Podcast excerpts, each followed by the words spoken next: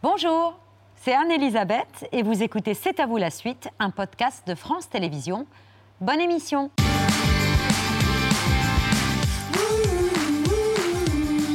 C'est à vous en direct jusqu'à 20h55 avec Mohamed, Pierre Patrick et une championne qui brise l'omerta et provoque une onde de choc. France Inter. Bonjour à tous, nous sommes le jeudi 30 janvier. Le témoignage exceptionnel, bouleversant de la championne française de patinage artistique, Sarah Abitbol, qui publie un si long silence. Merci d'être avec nous dans, dans Stade 2. La carrière de Sarah Abitbol a été jalonnée de succès, de médailles et de sourires. En réalité, c'est une jeune femme brisée qui patine et monte sur les podiums. Bienvenue dans En effet pour s'entendre. Nous sommes en direct pour nos auditeurs, je dirais. Bonsoir Emmanuel Anison, vous êtes co-auteur avec Sarah Abitbol d'un si long silence et auprès de vous. euh, Les émissions se succèdent, on est vraiment prises toutes les deux dans un tourbillon médiatique. Ça fait la une des journaux en France, en Europe, mais ça va même jusqu'aux États-Unis. Bonsoir Sarah Abitbol. Merci de votre présence ce soir à l'occasion de la diffusion demain d'un documentaire consacré à votre parcours et à votre courageux chemin vers la libération de la parole et de la reconstruction. Documentaire co-réalisé par Emmanuel Anison, grand reporter à l'Obs. Euh, bonsoir à vous. C'est vous qui avez recueilli la première le témoignage de Sarah, paru d'abord sous la forme d'une enquête dans votre magazine, et puis euh, au sein d'un récit, un si long silence, un long silence de 30 ans, votre prise de parole et ce raz-de-marée médiatique. Ça reste votre plus grande fierté, Sarah.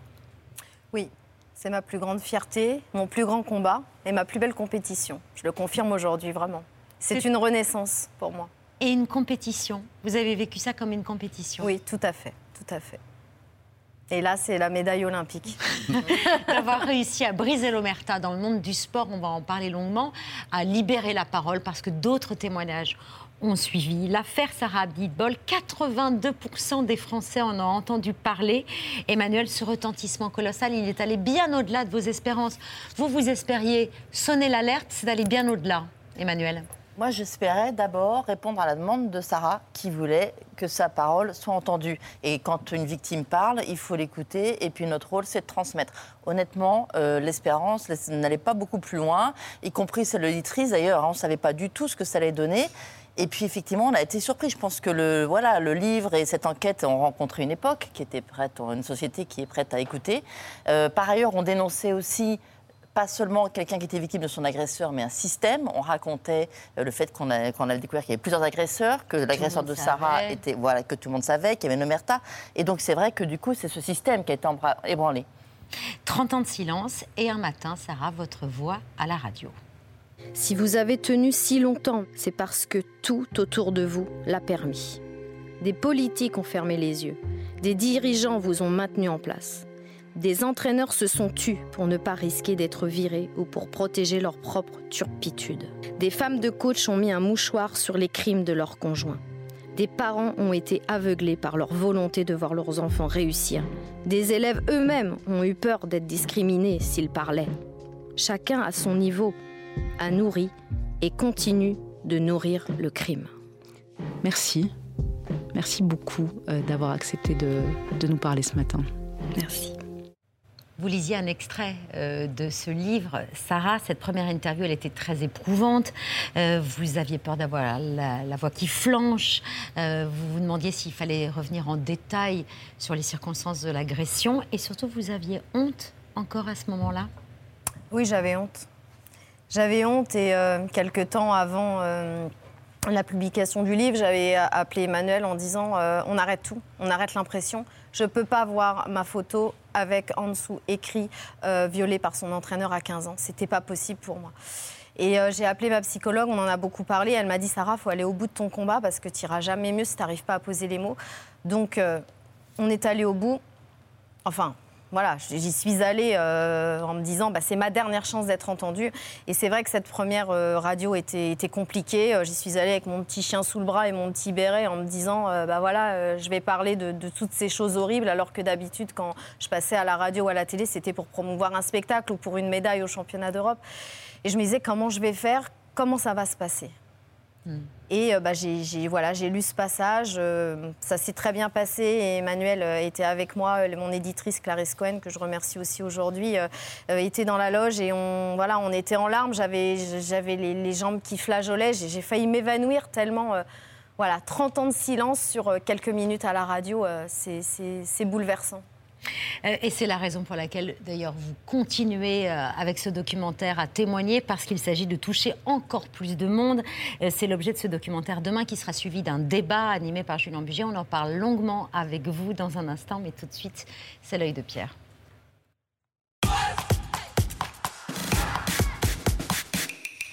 Votre œil, Pierre, est toujours de bons conseils.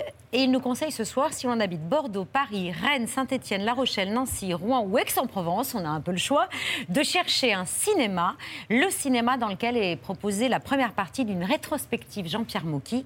Ce cinéaste a nul autre pareil. pareil. Euh, un peu, il sourirait sans doute, un peu rageur de, l'hommage qui lui est rendu. Oui, vous avez raison, Babette, parce que lui qui n'a rien fait pour être dans le système du, du cinéma, au contraire, il aurait souhaité sans doute de son vivant un peu plus de reconnaissance mais il sourirait avec émotion à sa fille Olivia, qui est pour beaucoup dans cette rétrospective en deux parties. Neuf, films en ce mois de mai et autant l'année prochaine, chaque copie magnifiquement euh, restaurée. Ça, c'est donc la programmation dans ce mois de mai. Jean-Pierre Mocky a tourné jusqu'à la fin, jusqu'à ses 90 ans. Il a commencé comme comédien au théâtre et au cinéma. Très beau jeune premier, vous le voyez, apprécié en France et beaucoup en Italie. Son premier projet, La tête contre les murs, c'était sur les méfaits de l'enfermement psychiatrique en 1958, mais les producteurs à l'époque ont préféré qu'il joue dedans et que ce soit une pointure de l'époque, Georges Franju, qui le réalise. Un extrait du film avec Mocky aux côtés de Charles Aznavour. Pourquoi font-ils la ronde? La ronde, c'est un jeu. là, c'est une méthode pour leur apprendre à vivre ensemble. Ensemble? Chacun tourne parce que tout le monde tourne. Regarde. Ils vont se la main. En plus de 70 ans, Jean-Pierre Mocky laisse 70 longs métrages et des dizaines de téléfilms. Il a signé des polars, beaucoup de comédies en tout genre. Regardez cet extrait d'un drôle de, drôle de paroissien en 63, une de ses meilleures comédies sur l'Église déjà, et déjà avec Jean Poiret et Bourville aussi.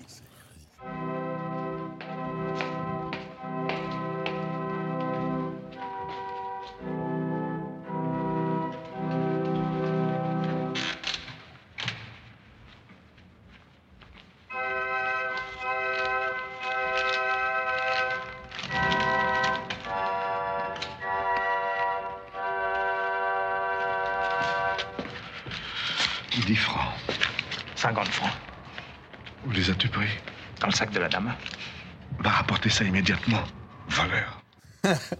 Sa fille Olivia dit joliment que le cœur de son père, indigné par nature, battait à 24 images secondes comme le cinéma et voulait traiter de tous les sujets de société. Elle dit aussi Je ne pense pas être la seule orpheline depuis sa disparition.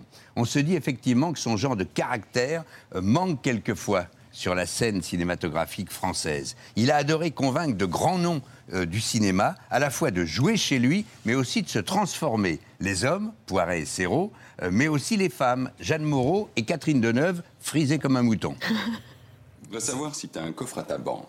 Un coffre? Et que tu mettrais quoi? Des lingots d'or? Hmm. Ben tant pis, c'est dommage. Au revoir, Tantine. Toi, tu as fait quelque chose de mal. Oui.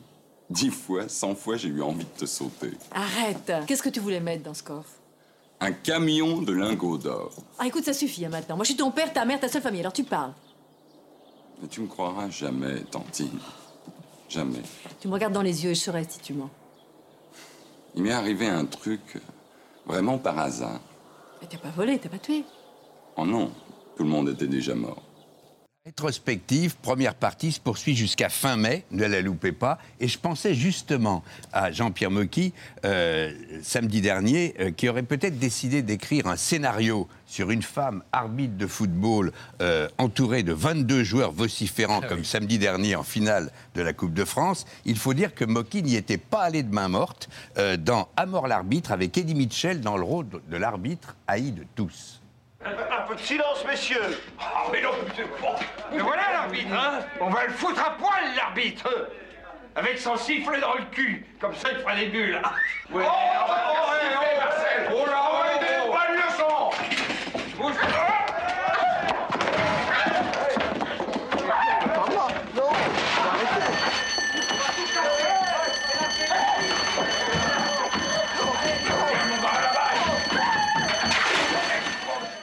Voilà donc le programme, profitez-en. Et nous, on se quitte sur cette image devenue culte et familière Ah, oui. de Jean-Pierre Mocky gueulant sur un tournage. Ça devient. Mais écoutez, il- il- le perchman n'est pas là. Tu te rends compte? Qu'est-ce qu'il fout ce con? Qu'est-ce que tu fous là-bas? Viens là, nom de Dieu Oh, mais qu'est-ce que tu allais foutre là-haut? Il est con celui-là aussi. Oh Allez, Alors, moteur dans 30 secondes, on raccorde absolument. Allez, moteur Allons-y Moteur Clap de fin éventuellement. Moteur Moteur Vas-y, vas-y, Jean-Pierre. Moteur Moteur Allons-y Moteur Oh putain, moteur Ah, c'est merveilleux. C'est merveilleux. On l'embrasse. Pat- Oui, on l'embrasse. Patrick, vous voulez dire un mot? Ma recommandation, Solo, film des années 70, très bon euh, thriller politique euh, et anarchiste avec euh, Moki euh, en premier rôle, porté par la musique de Georges Moustaki. C'est euh, Et il est dans la première partie de cette euh, Il rétrospective. fait partie de la rétrospective. Absolument. Voilà, donc on, on pourra en profiter si on va dans les cinémas de Saint-Étienne, Rennes, Paris, Bordeaux, La Rochelle, Nancy, Rouen ou Aix-en-Provence. Merci Pierre, c'est l'heure du bus qu'il ne fallait pas rater hier à la télévision.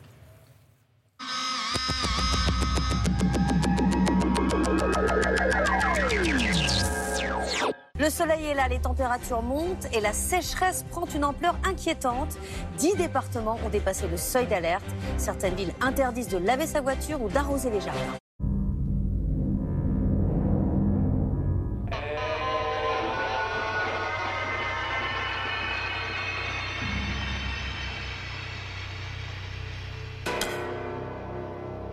Pakistan, les fortes chaleurs de ces derniers jours cumulées au réchauffement climatique ont provoqué une fonte du glacier Chisper.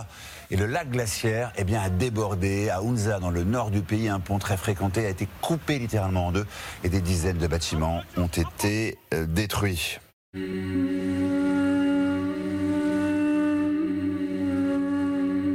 En combinaison blanche, les fonctionnaires locaux sont hués, conspués et même violemment expulsés de cette tour de Shanghai. Les résidents, excédés après 40 jours de confinement, n'ont même plus peur de quitter leur résidence dans laquelle ils sont théoriquement enfermés.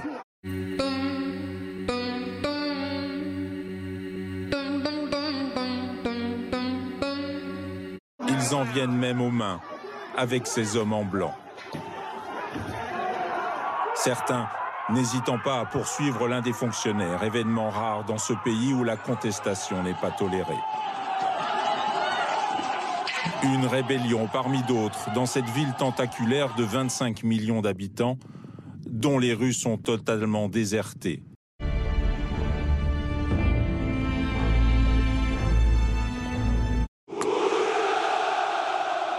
Derrière cette image, d'une Russie unie et combative, on retiendra plusieurs absences. Tout d'abord celle du chef d'état-major des armées, écarté ou blessé au front selon les versions.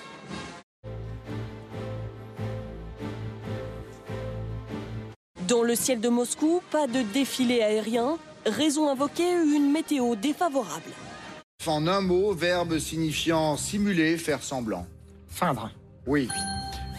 Aujourd'hui, vous vous battez pour nos enfants dans le Donbass, pour la sécurité de notre patrie, la Russie. Vous vous battez pour la patrie, pour son avenir, pour que personne n'oublie les leçons de la Seconde Guerre mondiale, pour qu'il n'y ait pas de place dans le monde pour les bourreaux, les punisseurs et les nazis.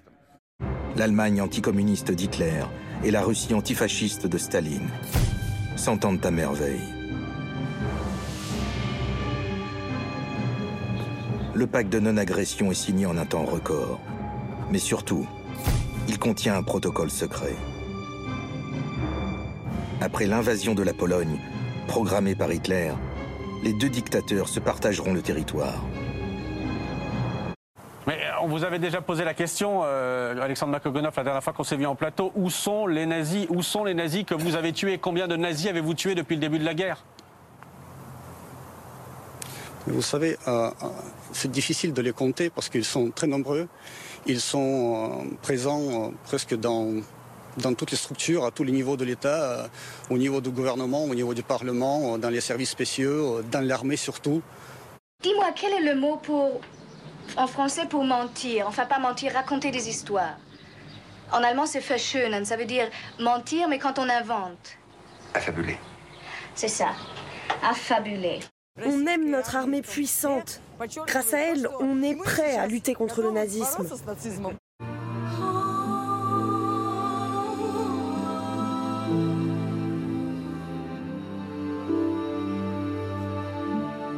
Au même moment, dans Mariupol assiégé, ce drapeau de Saint-Georges, porté par l'occupant russe, le symbole de la victoire des soviétiques sur l'Allemagne nazie. Il voulait déposer une gerbe pour ce 9 mai au cœur de Varsovie. L'ambassadeur russe a été reçu par des jets de peinture rouge en plein visage. Des pro-ukrainiens outrés par la provocation l'ont refoulé. L'Ukraine, par son combat et son courage, est d'ores et déjà aujourd'hui membre de cœur de notre Europe, de notre famille, de notre Union.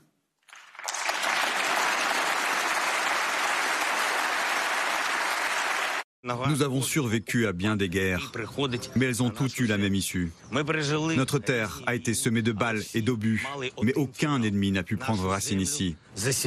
En ce jour commémorant la victoire contre le nazisme, nous nous battons pour une autre victoire. Ce sera difficile, mais nous vaincrons. Une cyberattaque des télés du pouvoir a eu lieu. À la place des annonces de programmes, on pouvait lire Le sang de milliers d'Ukrainiens et de centaines de leurs enfants est sur vos mains la télévision et le gouvernement mentent, non à la guerre.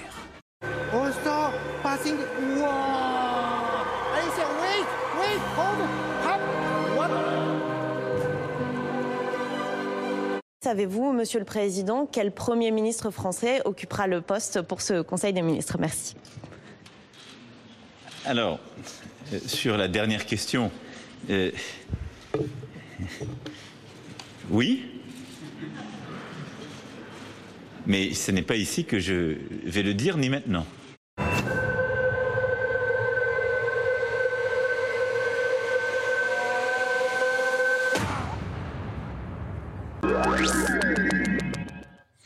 Voilà pour le vu du jour. Sarah, 12 ans, un espoir du patinage artistique qui rêve d'intégrer un club parisien jusqu'à ce qu'un entraîneur à la recherche de champions en devenir la repère à Nantes.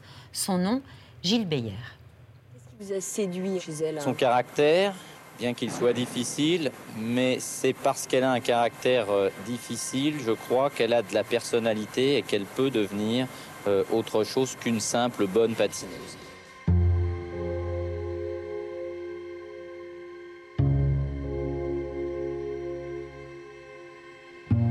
Gilles Beyer, c'est le boss. Tout le monde lui fait confiance, tout le monde l'écoute. Moi, je le vénérais, je trouvais que c'était un homme euh, formidable. On était toujours à l'écoute. Euh, faire ci, faut faire ça, on faisait. Et puis tout, tout s'est tellement passé facilement, en fait, au départ. Au départ. Sarah, vos parents, votre père en particulier, a filmé vos premiers pas sur la glace. Ce sont des images que vous avez souvent revu à ses côtés, mais vous n'y aviez jusque-là, jusqu'à la fabrication de ce documentaire, jamais, jusqu'à hier soir, je crois, revu d'image de votre agresseur, dont on revoit dans ce film avec sidération les gestes déplacés, et notamment cette fameuse claque porte-bonheur que vous subissiez euh, avant de vous élancer et qui était un peu sa marque de fabrique. Voilà, on vient de la voir. Revoir votre agresseur, c'était particulièrement douloureux c'était douloureux, euh, oui. Oui, j'ai pas pu voir le documentaire avant. Euh, je tournais la tête. Euh, voilà, on a eu une petite réunion ensemble pour regarder quelques images, mais j'y arrivais pas. Hier soir, c'était l'avant-première. Donc, bah donc voilà, c'était la première fois que je le voyais en entier.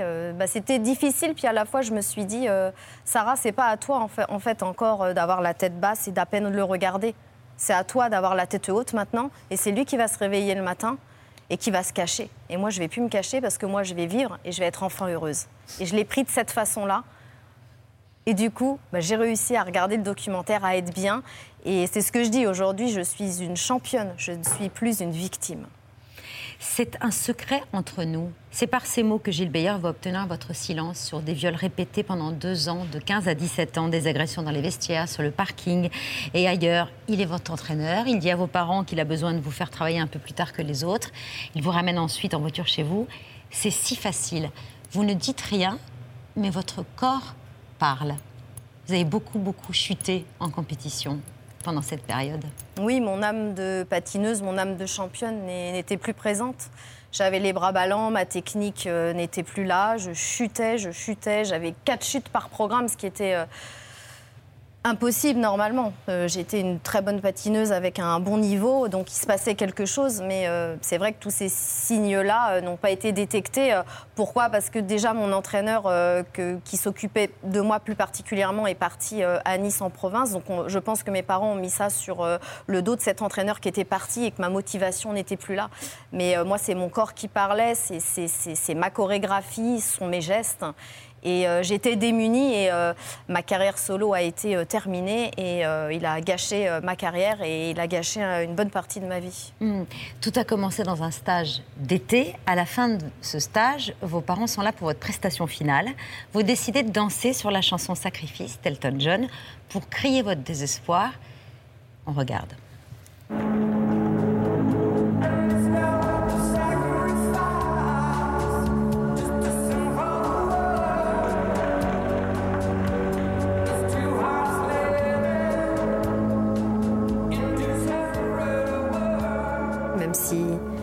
Personne ne comprenait, moi je comprenais.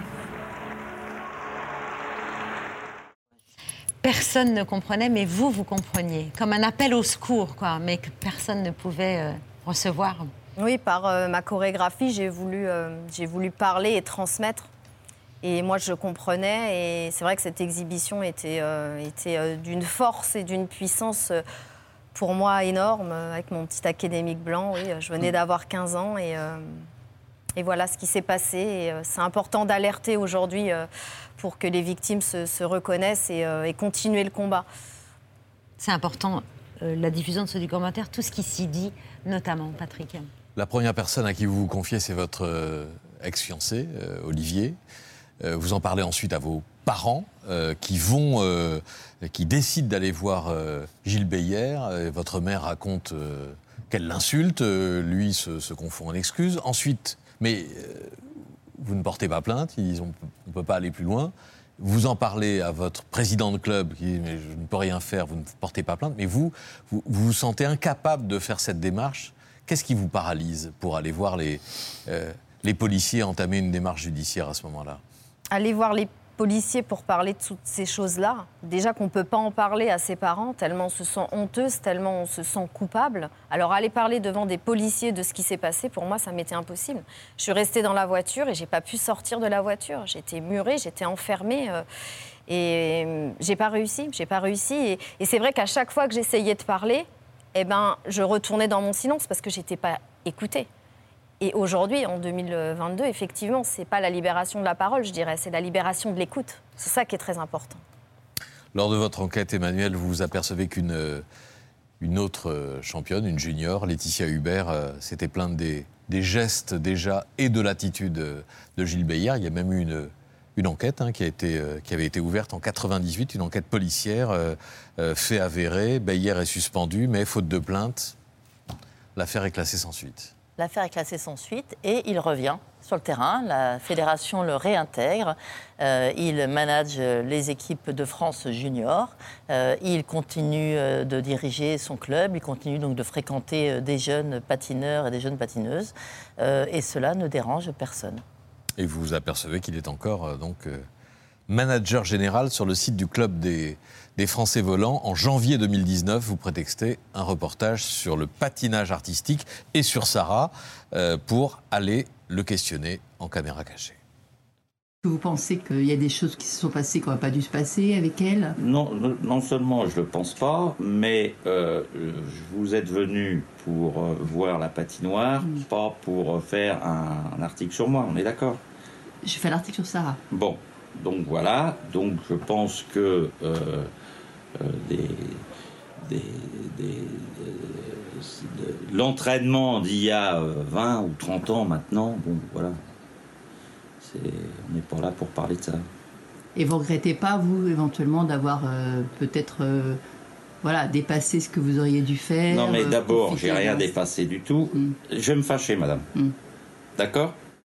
Je vais me fâcher, c'est évidemment pas en caméra cachée. La caméra est bien là et, bien visible. Il faut euh, préciser que Gilles Bayer a été mis en examen pour euh, des faits d'agression sexuelle qu'il conteste et qu'il demeure présumé innocent pour l'ensemble des faits qui lui sont, euh, qui lui sont reprochés. Qu'est-ce que ça dit, cette séquence et cette vidéo, Emmanuel Anison ça dit qu'il est maître des lieux. C'est-à-dire qu'effectivement, quand Sarah. Moi, c'est au tout début de l'enquête hein, que, je, que je viens dans cette patinoire. Sarah habite à Miami, moi, je suis à Paris. Euh, on parle via Skype. Elle me dit que, que, que, ce coach a été, donc, euh, est toujours là, euh, maître des lieux, directeur de ce club. Et je vais vérifier. Effectivement, quand j'arrive, il est dans son bureau, il trône, et l'assurance avec laquelle il parle, cette impunité tranquille, enfin qu'il manifeste, euh, c'est celle de, toute une génération d'agresseurs, de enfin de génération d'agresseurs plutôt. Euh, cette impunité, elle est en train de se fissure aujourd'hui, mais voilà, c'est, pour moi, ça, dit la, morgue et ça dit, euh, ça dit, voilà, ce, ce, monsieur est resté en place. Il y a eu une enquête, il a été suspendu, il est revenu, voilà, et ça fait 30 ans qu'il trône et personne ne le fera partir. Et c'est moi qui pars de son bureau. Hmm. Emmanuel, quand vous vous emparez de l'enquête, votre premier réflexe, c'est bien sûr d'essayer de trouver d'autres victimes pour qu'il y ait d'autres témoignages, car sans autres témoignages que celui tellement fort de Sarah Abitbol, on ne peut pas agir. Et vous vous êtes rapidement rendu compte, Patrick l'évoquait déjà, que Sarah n'était pas la seule victime. Hélène Godard a aussi été victime de Gilles Beyer. Pour vous, elle a accepté de témoigner à visage découvert. À l'époque des faits, elle a 13 ans et demi. Au départ, je ne suis pas tellement ouverte à parler de, reparler de tout ça. Et puis, euh, Emmanuel Anison euh, m'a parlé de Sarah Abitbol. Ça m'a remué de savoir que finalement, euh, elle aussi avait été violentée par Gilles Beyer. Ma relation avec Gilles Beyer, ça a duré moins d'un an, quelques mois. C'était mon année de troisième. Donc à ce moment-là, je n'envisage même pas de porter plainte. Je ne sais même pas que ça existe, que je, suis victime. Je reste persuadée, si j'avais porté plainte, je crois qu'il euh, aurait payé. Maintenant, il y a prescription. Hein. À l'époque des faits que vous avez subis, euh, Sarah, vous pensiez être la seule à être la victime à l'époque de Gilles Beyer? Ah oui, oui, je pensais être un cas isolé, effectivement, oui. Et vous vous battez aujourd'hui pour l'imprescriptibilité des faits. Ah oui, je me, bats pour ça parce que effectivement les, lois sont faites pour euh, préserver euh, les prédateurs et euh, nous on vit quand même avec ça toute, notre vie. et nos agresseurs sont souvent dehors et ça c'est insupportable. Il faut vraiment essayer de, de, brusquer cette loi pour qu'elle puisse passer parce que là on est notamment plusieurs victimes du même prédateur. Euh, donc moi je veux bien qu'il y en ait une qui raconte euh, des bêtises, une menteuse, deux menteuses, trois menteuses. Euh, voilà, on est trois qui sommes prescrites, mais je sais qu'il y en a aujourd'hui qui sont non prescrites. Si ces jeunes femmes aujourd'hui parlent, et je voudrais vraiment m'adresser à elles, si elles parlent aujourd'hui, là, il n'a aucune chance. Là, il va directement en prison et les dossiers, en fait, qui sont déjà prescrits seront rattachés à ce dossier par euh, cette prescription glissante, qui est une nouvelle loi qui est passée. Et ça, elle est passée euh, très récemment euh, suite à, tout ce qui s'est passé avec mon témoignage. Donc vraiment, j'incite les victimes à, parler et, je fais appel aussi au gouvernement. Il faut vraiment lever cette loi et aussi la, loi aussi de, de l'amnésie traumatique parce qu'on ne se souvient plus. On peut être amnésique pendant 15 ans, 30 ans parce que les faits sont mm. tellement terribles qu'ils ressortent un jour. Donc euh, voilà, aidez-nous, aidez ces victimes, vraiment, parce qu'il ne faut plus protéger les agresseurs. C'est l'objectif aussi de ce documentaire, c'est de s'adresser à un très large public, Emmanuel Adison. Oui, c'était l'idée, en fait, quand euh, on a commencé à travailler avec Elodie Polo Ackerman, euh, Imagissime, qui a donc produit ce documentaire. L'idée, c'était de prolonger le livre et de s'adresser à notre public, qui est plus large, qui est plus familial, sur le service public, en prime time. Parce que Sarah, elle a parlé en voyant le film de Flavie Flamand, et c'est pour ça qu'elle m'a contactée. Moi, je me dis, et on se dit évidemment tous, que des personnes derrière leur écran vont regarder ce documentaire, et puis quelqu'un dans un salon va se tourner en disant Et toi? Et, quelqu'un va dire Oui, moi aussi. Et c'est ça, parce que la parole, quand on dit libérer la parole, c'est pas simplement parce que euh, c'est bien de libérer la parole, c'est parce que ça sauve à l'intérieur une personne qui sinon se, se brûle de l'intérieur, et plus on attend, plus on se détruit, et ça sauve des générations suivantes. On vient, on vient d'évoquer la, libération de la parole depuis votre prise de parole. Euh, Sarah, euh, on a vu d'autres témoignages, et pas seulement dans le milieu artistique, dans le, patinage artistique, on a vu des témoignages de dizaines et dizaines de victimes, tous sports confondus. Elles osent enfin parler. Mon agresseur m'a violée à l'âge de 14 ans, il en avait 59. J'avais 12 ans. J'ai été agressée par un maître nageur. Les attouchements euh, sexuels à l'âge de 13 ans. Je n'avais aucune idée de ce qui se passait. Pétrifiée, sidérée. Ne plus oser bouger d'un millimètre. On est habitué à dire oui à son entraîneur. Il avait toute puissance sur nous. Il estime que les filles, elles sont à lui. Et vous, vous le croyez, vous êtes un enfant? Je me sens coupable, je me sens sale, je me sens honteuse. J'ai honte. J'ai honte. je préfère euh, ne rien dire. On se tait, on subit. Un blocage de la parole. J'étais complètement détruite. J'ai sombré, j'ai grossi et moi qui suis cassée. J'ai fait une forte dépression, beaucoup de tentatives de suicide. Ça m'a bien flingué la tête. Ce qui a fait libérer ma parole, c'est la parole de Sarah. Il il et elle osent enfin euh, parler. Cette euh, mosaïque de témoignages, elle est, incroyable, elle est bouleversante. Euh, vous parliez du gouvernement. Un mois après votre témoignage, une cellule ministérielle de lutte contre ces violences est mise en place. La ministre des Sports à l'époque, Roxana Maracineanu, avait déclenché une mission d'inspection générale sur cette fédération des sports de glace, mais aussi dans l'équitation, le monde du judo, le monde de la natation aussi. Déjà 600 affaires depuis cette mise en place. Vous avez l'impression d'avoir été victime euh, d'un système, d'un système qui a, qui a entraîné ces, témoignages aussi Bien sûr, bien sûr, on a été victime euh, d'un système, mais lorsque je vois toutes ces victimes qui ont parlé grâce à mon témoignage, je me dis, mais heureusement que j'ai parlé. Deux ans après, je me dis, mais mais vraiment, je peux, je peux être fière d'avoir fait tout ça parce que je reçois beaucoup de messages aussi. Et lorsque les, les, mamans me disent Vous avez sauvé mon enfant, mais c'est fort, j'ai gagné ma journée. Euh, c'est tout ce que je voulais, c'était vraiment euh, d'aider les autres. Et je pense vraiment à toutes ces victimes qui ont parlé aussi dans ce documentaire. On n'a pas pu euh, les mettre assez en avant parce qu'il aurait fallu avoir 5-6 heures d'antenne ou, ou, faire une série. Et elles se sont dévoilées, elles ont parlé face caméra pour se sentir mieux. Et voilà, et elles sont là présentes aujourd'hui et je voudrais leur dire qu'on est là pour elles, qu'on pense à elles et, elles sont plus toutes seules. Elles ne sont plus toutes seules et elles peuvent compter euh, sur moi. J'ai monté aussi mon association La Voix de Sarah avec euh, des psychologues, des avocats qui sont en place et on va continuer le combat. Voilà, on est tous ensemble et on va gagner, on va gagner.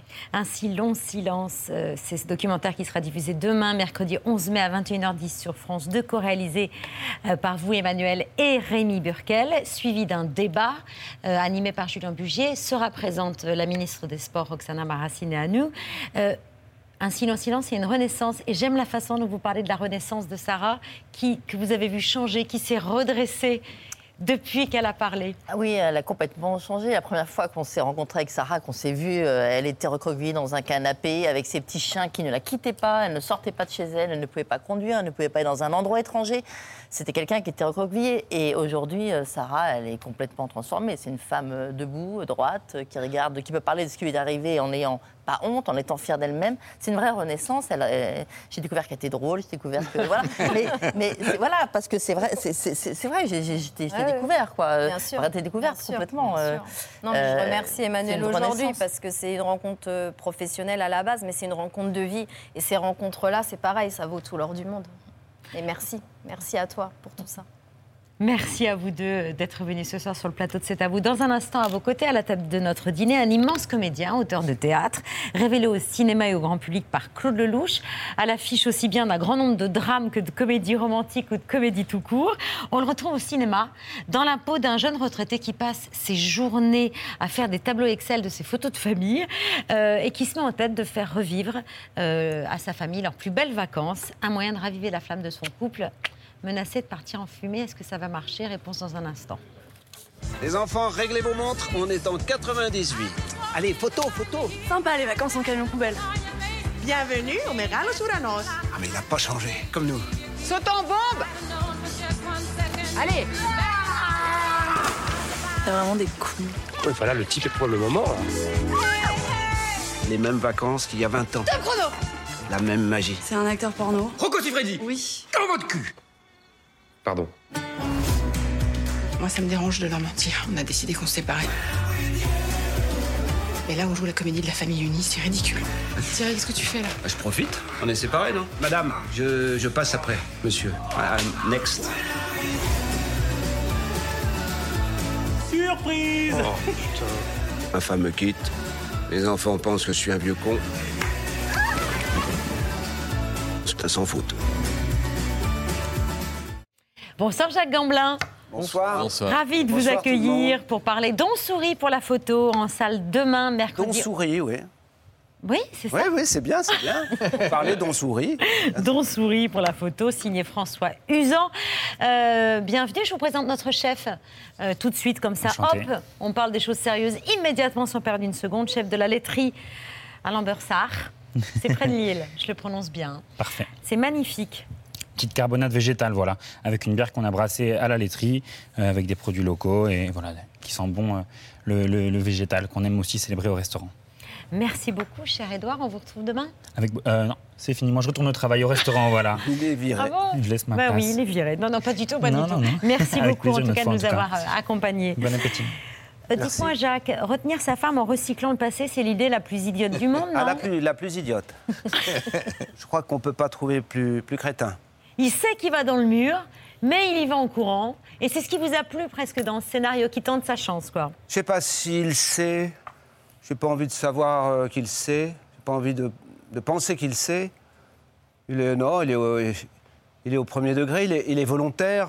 Il a, il a envie. Il est maladroit. Il est cet idiot, cette idée, mais il mais c'est ce qui se trouve de mieux. Et puis quand même, il a envie de réunir sa- cette famille pour la dernière fois. Enfin, possiblement Non, pour la, la dernière, dernière fois. Ça part d'un bon, D'un bon sentiment. d'une bonne intention en tout cas. Mais c'est vrai qu'il est, il est lourd, il est un peu radin, il est monomaniaque, mais a- vous le rendez attachant. Il a beaucoup de défauts. C'est un vieux con, hein, comme on- Attachant, on m'a dit récemment. Attachant. Oui, effectivement, c'est une des choses que l'on dit pour ce genre de personnage. Patrick, Alors, il correspond aussi à cette description. pardon, pardon, mais là, c'est- c'est pas de ma faute. C'est Jacques Gamblin qui l'a dit. Il me faisait comme ça. Eh ben, t'enchaînes parce que t'es payé pour, mon chéri. Alors, qu'est-ce que tu as dit Attachant, euh, vieux con? Lourd, radin, monomaniaque. Oh, c'est tellement lui Mais d'une tendresse infinie. Mais oui Ce que je dois dire, puisque tu as posé Rien. exactement toutes les questions que je devais poser, en plus de Pas du tout le reste. Ah oui, le sacré casse-couille, pardon on va vous laisser Alors, donc, non, loser, euh, envahissant, euh, avec. euh, Volontariste, vous- vous- obsessionnel. Voilà, vous l'avez- adapté un peu pour le, essayer de le rendre un petit peu plus sympathique euh, ou pas ou Je l'ai- joué sans m'excuser. Et ça a fini par payer. ouais. Premier degré. On va voir la scène où euh, Thierry, votre personnage, veut recréer donc absolument euh, les mêmes vacances que 20 ans auparavant, trait pour trait, photo pour photo. Oui. T'as pris quoi, une décapotable? Mieux. Euh, un 4x4 Mieux. Mieux, euh, une limousine Encore mieux. Le même qu'il y a 20 ans. Coup de bol, il l'avait encore. Calismera. Allez, photo, photo. Sympa les vacances en camion poubelle. Y a la clim au moins Déjà, s'il y a des freins, c'est un miracle. hein. Alors. Monsieur, c'est- euh, oui. Monsieur, voilà.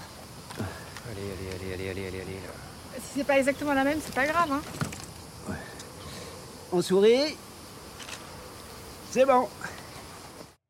Ce qui est marrant, euh, Jacques, c'est que vous avez eu l'occasion de dire dans plusieurs interviews à quel point vous pouviez être éloigné, vous, de ce personnage. C'est-à-dire que vous ne prenez pas de photos, vous ne regardez pas les albums photos, vous ne vous retournez pas en arrière, vous ne regardez pas le passé, euh, vous n'êtes pas sensible à la nostalgie, et même, ai-je lu dans une interview, vous ne souhaitez pas euh, particulièrement laisser une trace dans votre métier de comédien. Alors j'ai tout faux, non?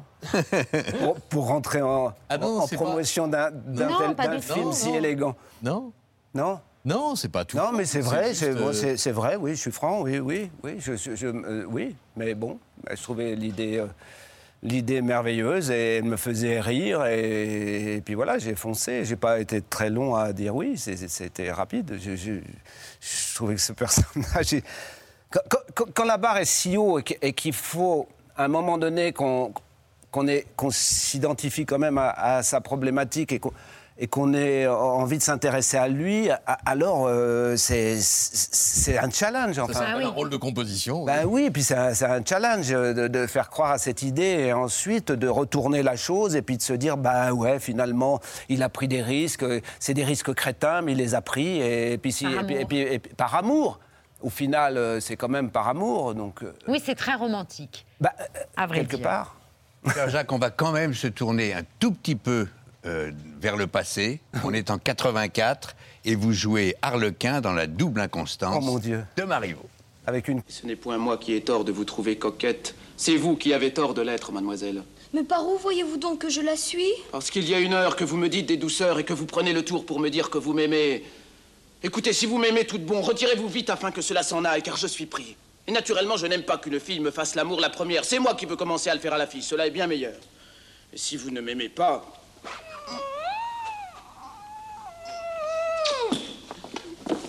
Fille, mademoiselle Fille Fille Vous avez commencé régisseur au théâtre. Oui. Et puis finalement comédien. Un an et demi, et puis après l'envie de, oui, de passer là. Et puis, a- a- on apprend beaucoup aussi en observant les autres jouer. Et il faut beaucoup observer, beaucoup être euh, enfin, avec. Quand on, on est là aux manettes euh, du son et de la lumière, c'est- ça a été très. Ouais, c'était un app- Mais je ne savais pas hein, que j'allais basculer. Je ne savais pas que j'avais. Je savais rien, en fait. je ne savais même pas euh, utiliser les, les choses. J'étais formé sur, euh, Sur le tas. sur le tas, vraiment. Et les- finalement, cette année, très belle année de théâtre, puisque vous êtes nommé au Molière pour votre rôle dans la pièce Harvey, qui est une pièce qui a triomphé en son temps à Broadway, mais qui était, quasi- qui était inédite en France. Euh, vous jouez un rôle, là encore, totalement décalé, un, un- un homme qui parle sans arrêt à son ami invisible, qui est... Eh ben, qui est Harvey. Oui, Et qui est... un- et qui est un grand lapin blanc d'un mètre 90. Bah oui. une, Tout est une- normal. une évidence, il est avec moi toujours, je le promène. Ouais, ouais, ouais. Il va boire un coup tout à l'heure. Ah ouais Il boit du vin en rien, plus. mais moi je le saurai. Ah, il est content d'être là, voilà. Oui, il est content. Il a aimé le film? Il fait des blagues. On sourit pour la photo Il, a- il aime tout ce que je fais. oui. Surtout, on boit des coups ensemble. C'est votre meilleur agent, quoi. Mon meilleur confident aussi. Ben merci. Chaque, à chaque, euh, chaque soir, à la fin de cet avou, on sourit pour la photo. Donc je trouvais formidable de vous recevoir parce que c'est un film très réussi, une très jolie Ah oui. comédie de François Usan avec Pascal Arbillot qui joue la femme que vous essayez de reconquérir. Vos deux enfants sont géniaux. Euh, Pablo Poli, Agnès Surstel. formidable. Et tous les soirs, on sourit pour la photo. C'était la moindre des choses qu'on parle de, de ce film qui sort demain, mercredi Merci. 11 mai. Voilà. Merci pour François Usan et merci pour tous mes camarades. Mais je vous en prie, c'est un plaisir de vous recevoir. Donc demain, on a une journée chargée au cinéma avec vous, Jacques Gamblin, et demain soir sur France 2 devant la télé avec Sarah et Emmanuel. Mais là, tout de suite, en ce moment, c'est Mohamed Bouafsi au programme.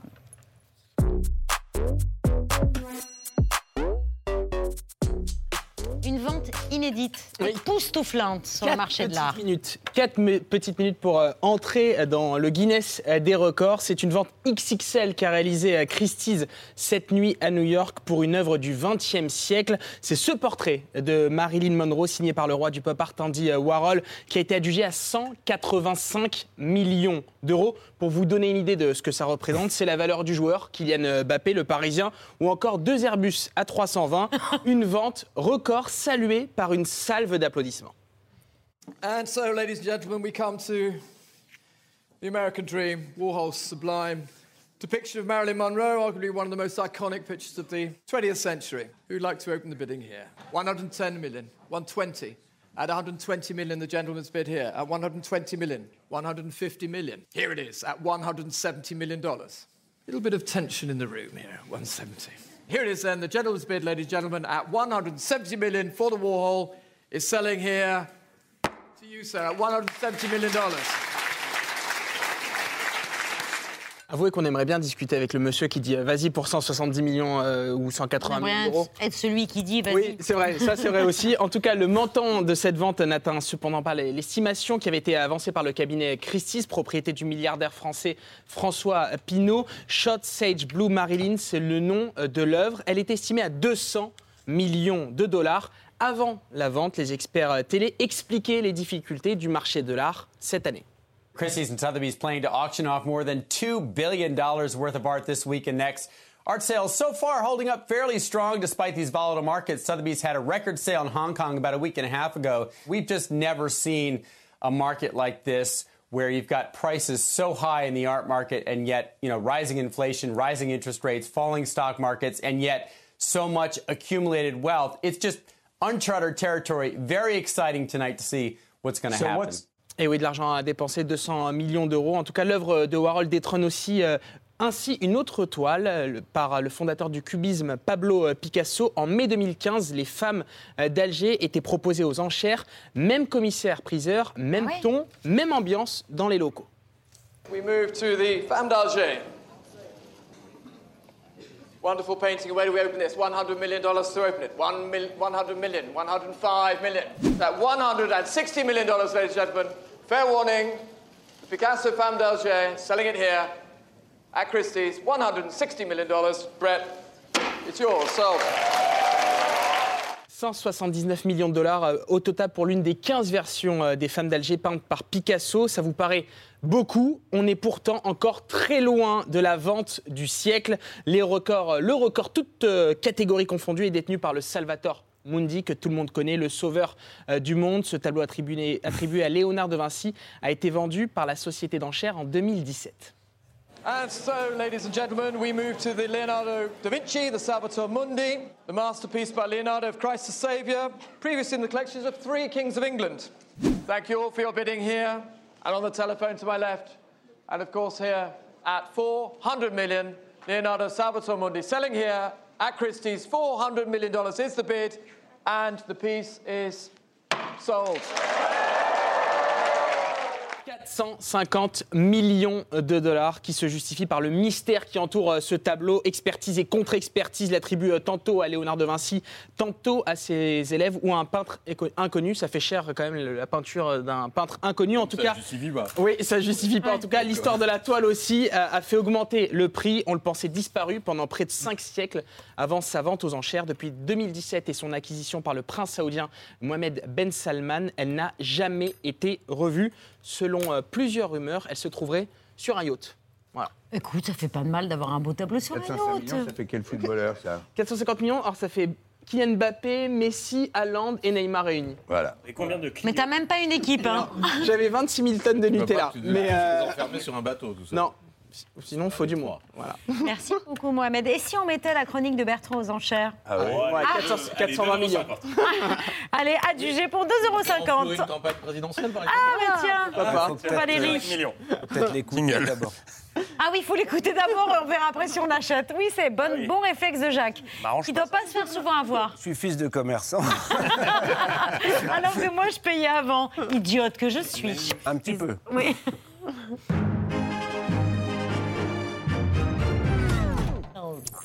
Bonsoir à la une de ce 10 mai. Enfin, enfin la fin du suspense après des jours et des jours d'attente.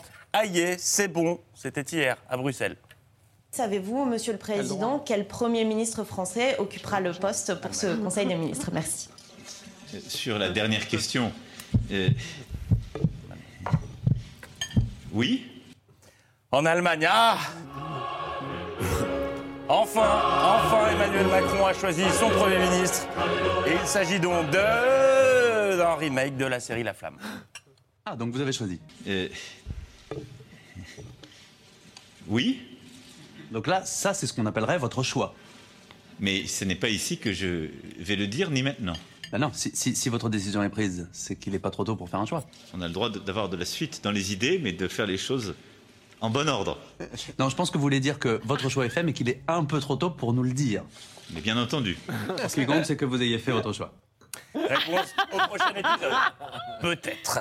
Et à propos d'épisode, euh, Babette, j'ai le cœur lourd. Euh, comme si la fin de Plus belle la vie ne Oh. suffisait pas. Vous savez ce que la réélection d'Emmanuel Macron a signé? La fin de. Le candidat. La web série dans laquelle Déjà le candidat Macron Bah se mettait en scène, et oui, parce qu'il n'est plus candidat, de facto.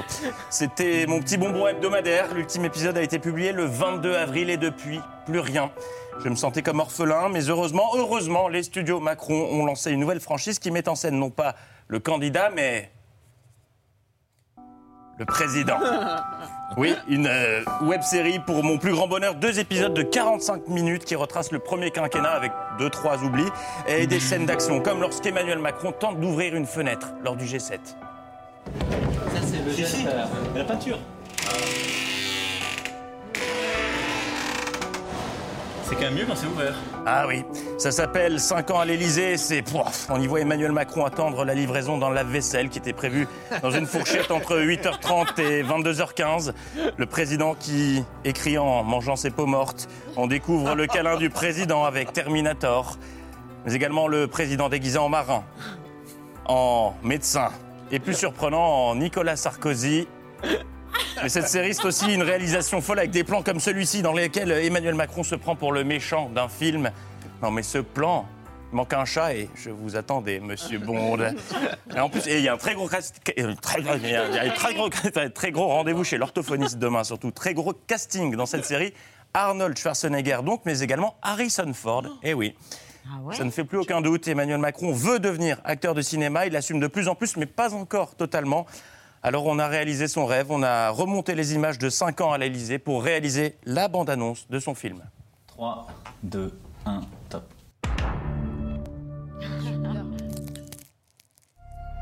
Paris, ville de l'amour et des trahisons.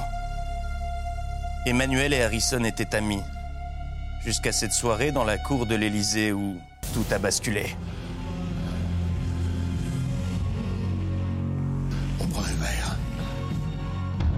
Attiré par Brigitte, Harrison lui proposa un drink, mais son cœur était déjà pris par une autre.